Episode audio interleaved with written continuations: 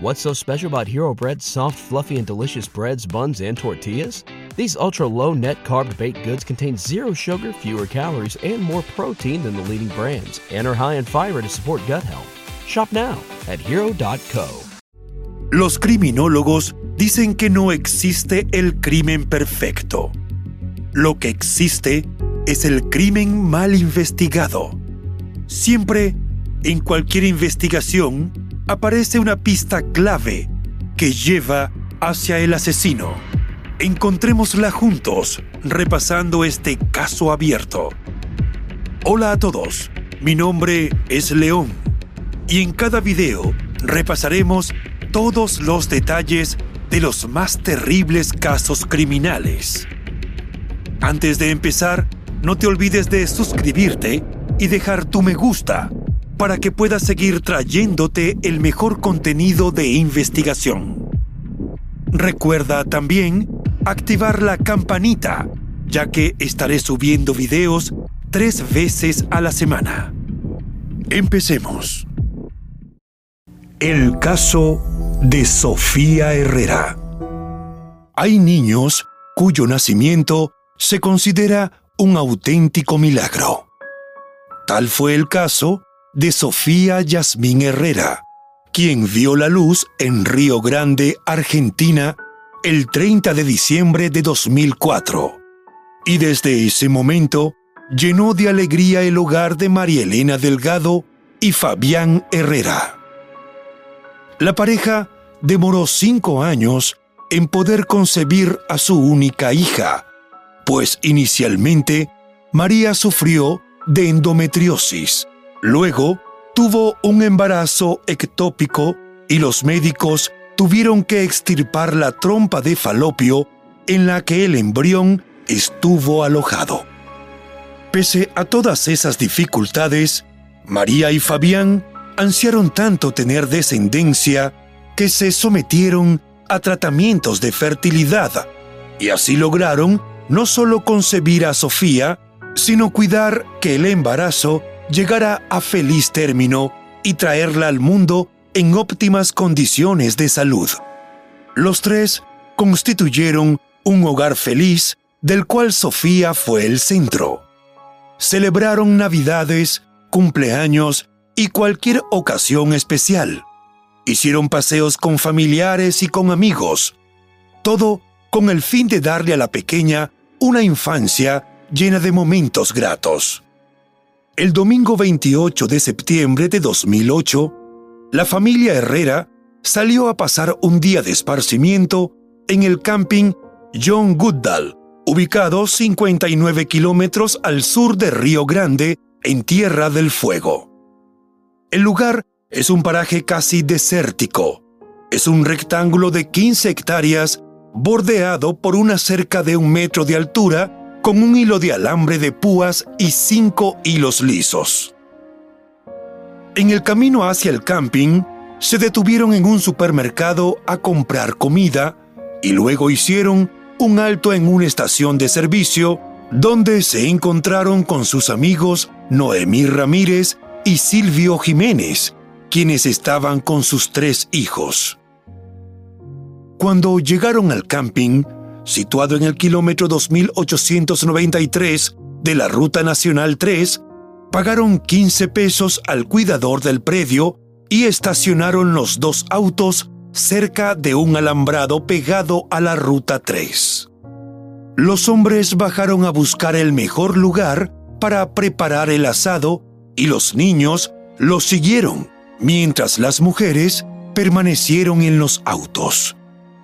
Tras elegir el sitio para montar la parrilla, Fabián volvió al auto para cargar los alimentos y llevar a María y Sofía al sitio escogido. Se sorprendió al ver a María sola dentro del vehículo y preguntó por Sofía. Ella se sorprendió con la pregunta, pues pensó que la nena de tres años se fue detrás de Fabián y de Silvio junto con los otros niños.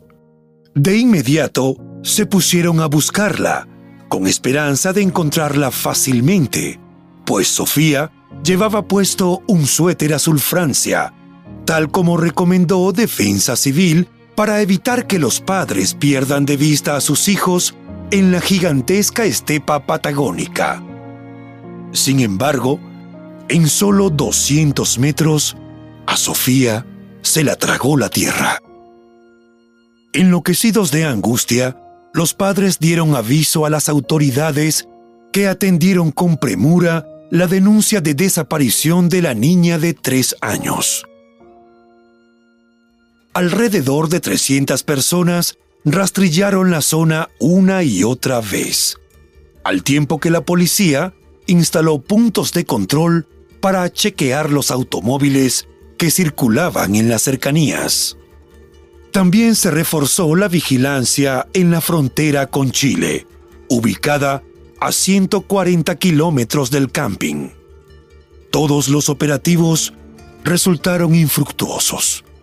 No hallaron rastros ni alguna pista que condujera a encontrar a Sofía y devolverla al seno de su familia.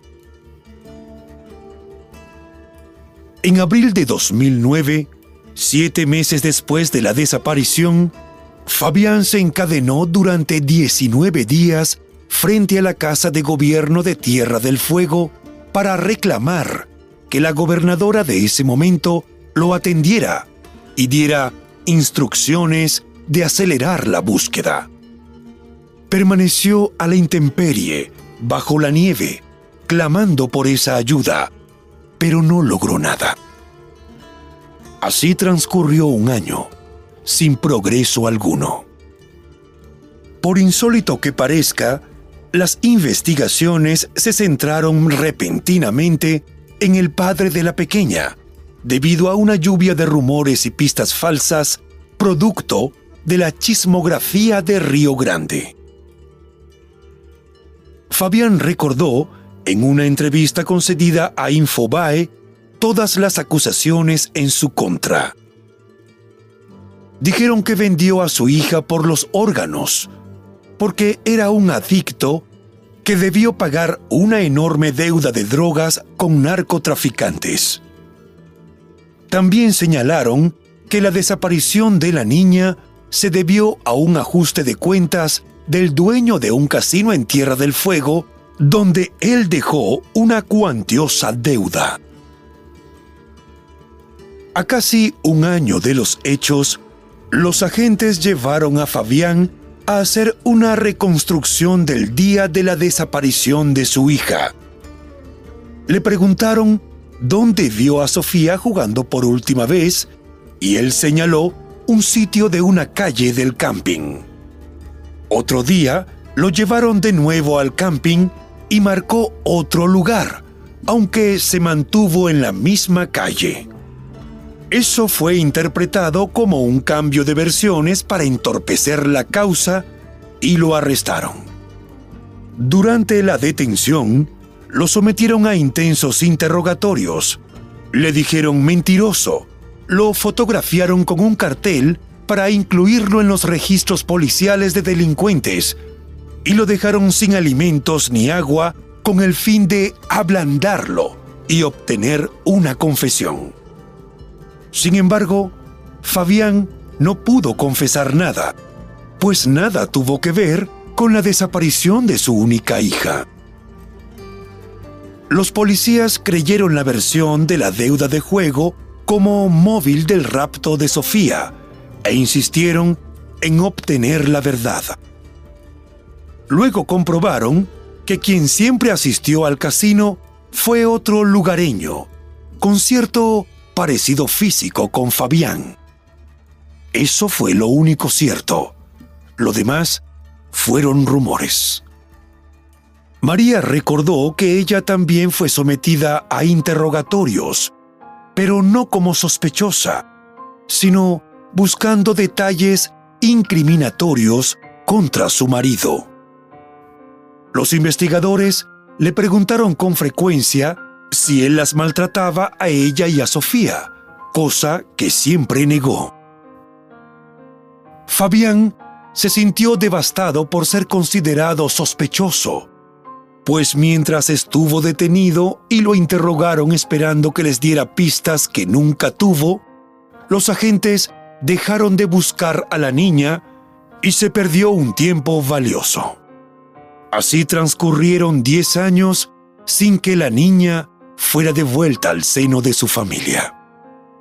Durante esa década participaron en su búsqueda el FBI, Interpol, Gendarmería y Prefectura, además de la Armada, la Policía Federal y las policías provinciales.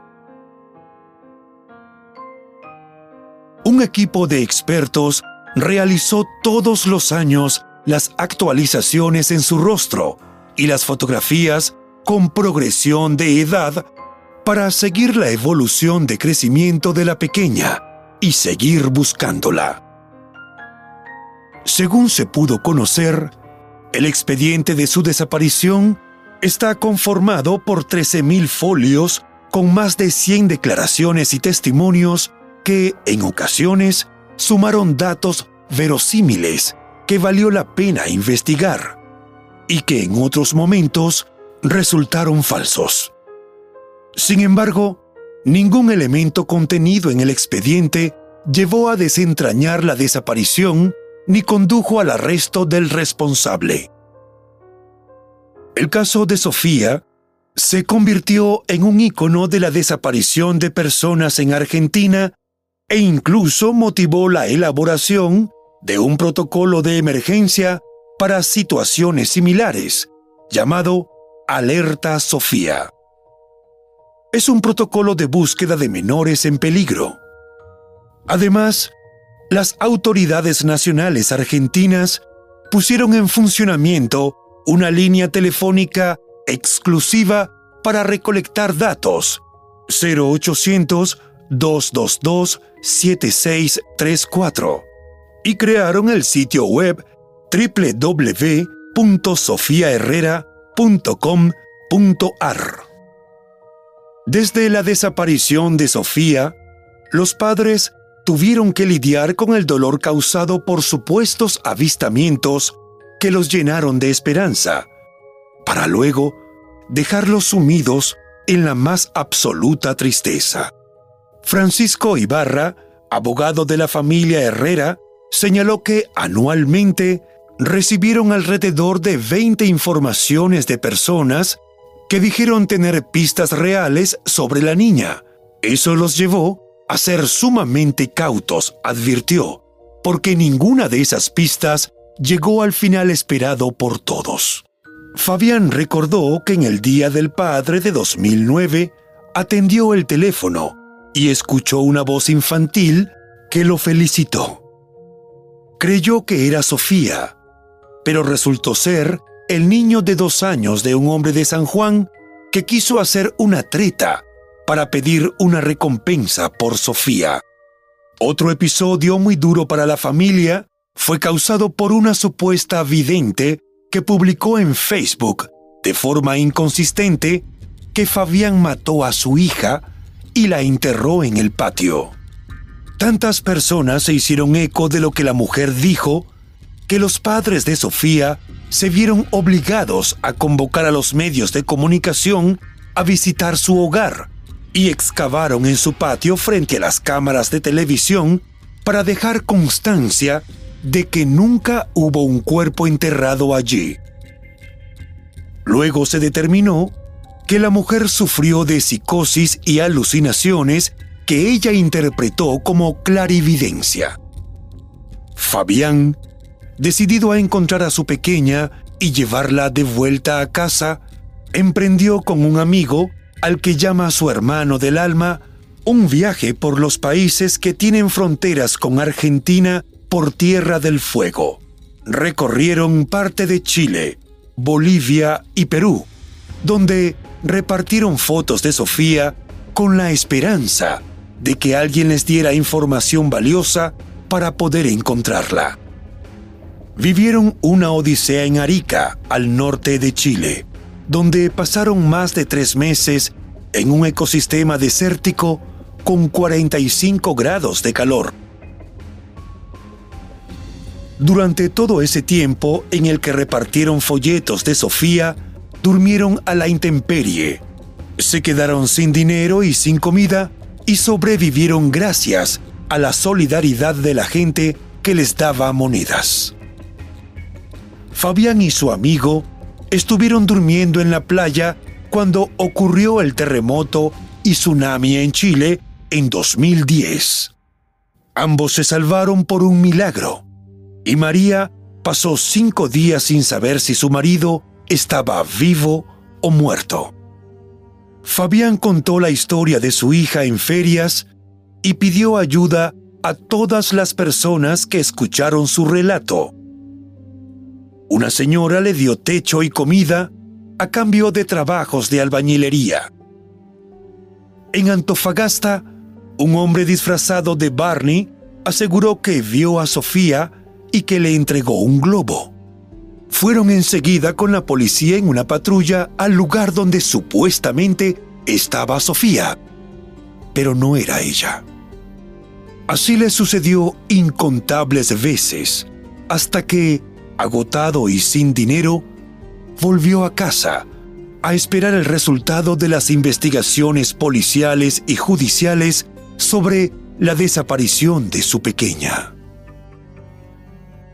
Entre falsos avistamientos y pistas que no condujeron a nada, transcurrieron los años sin ningún avance, hasta que el juez Daniel César Hernández tomó el caso en diciembre de 2018 con la intención de empezar a unir los cabos sueltos.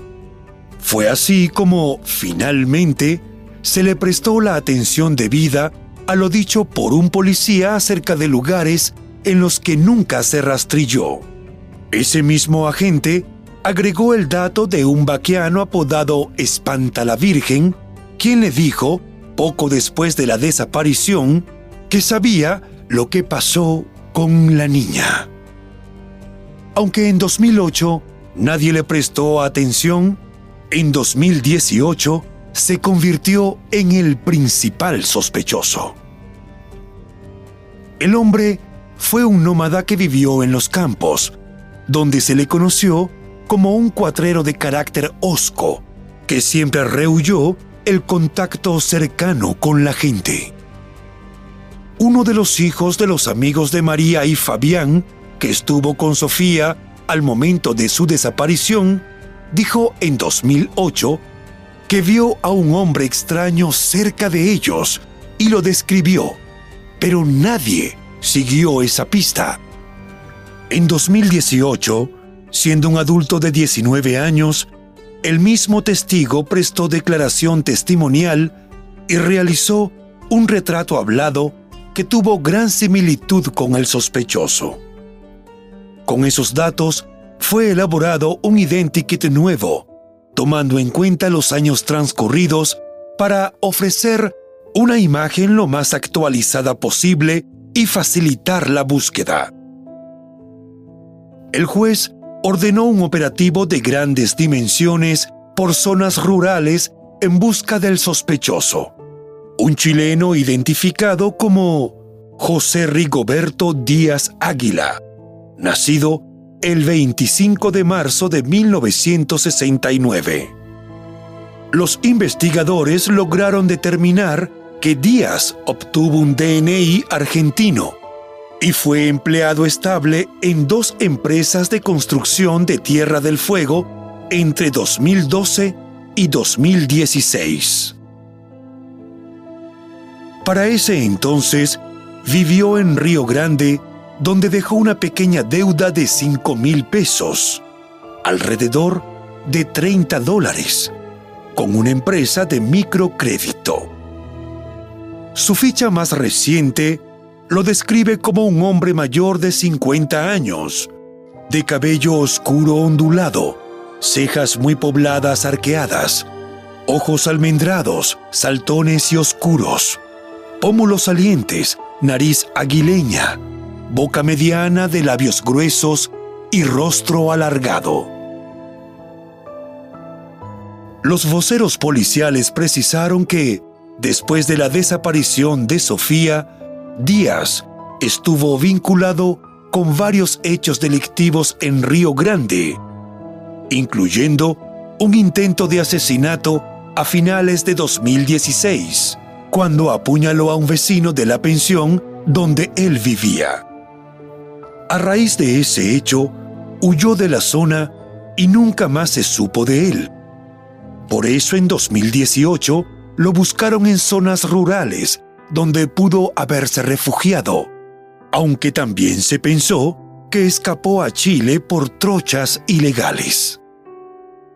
María contó que, recién ocurrida la desaparición de su hija, Díaz insistió en tener información valiosa y señaló que el cuerpo de la niña estaba en un campo, pero la policía lo desestimó. Con el nuevo giro de las investigaciones, en 2018 se rastrilló el lugar, pero no hallaron rastros de Sofía. En las más recientes entrevistas que le han hecho, Fabián ha dicho que está convencido de que su hija fue robada y está viva, por lo cual ha pedido a cualquier persona que tenga información veraz sobre el paradero de Sofía que entre en contacto con él y con María a través de la página de Facebook en la que llevan el seguimiento de la desaparición. María ha dicho que si pudiera retroceder el tiempo, le daría un abrazo que se hiciera eterno, pues se le va la vida esperando el milagro del retorno de Sofía.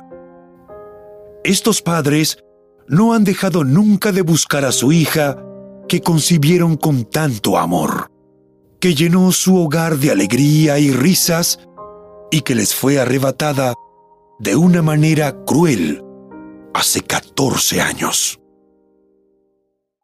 Y bueno, hasta aquí el caso de hoy. Como siempre agradezco tu apoyo a mi trabajo. Si te suscribes, das un me gusta y compartes este video, me ayudarás a seguir creando contenido. Hasta pronto.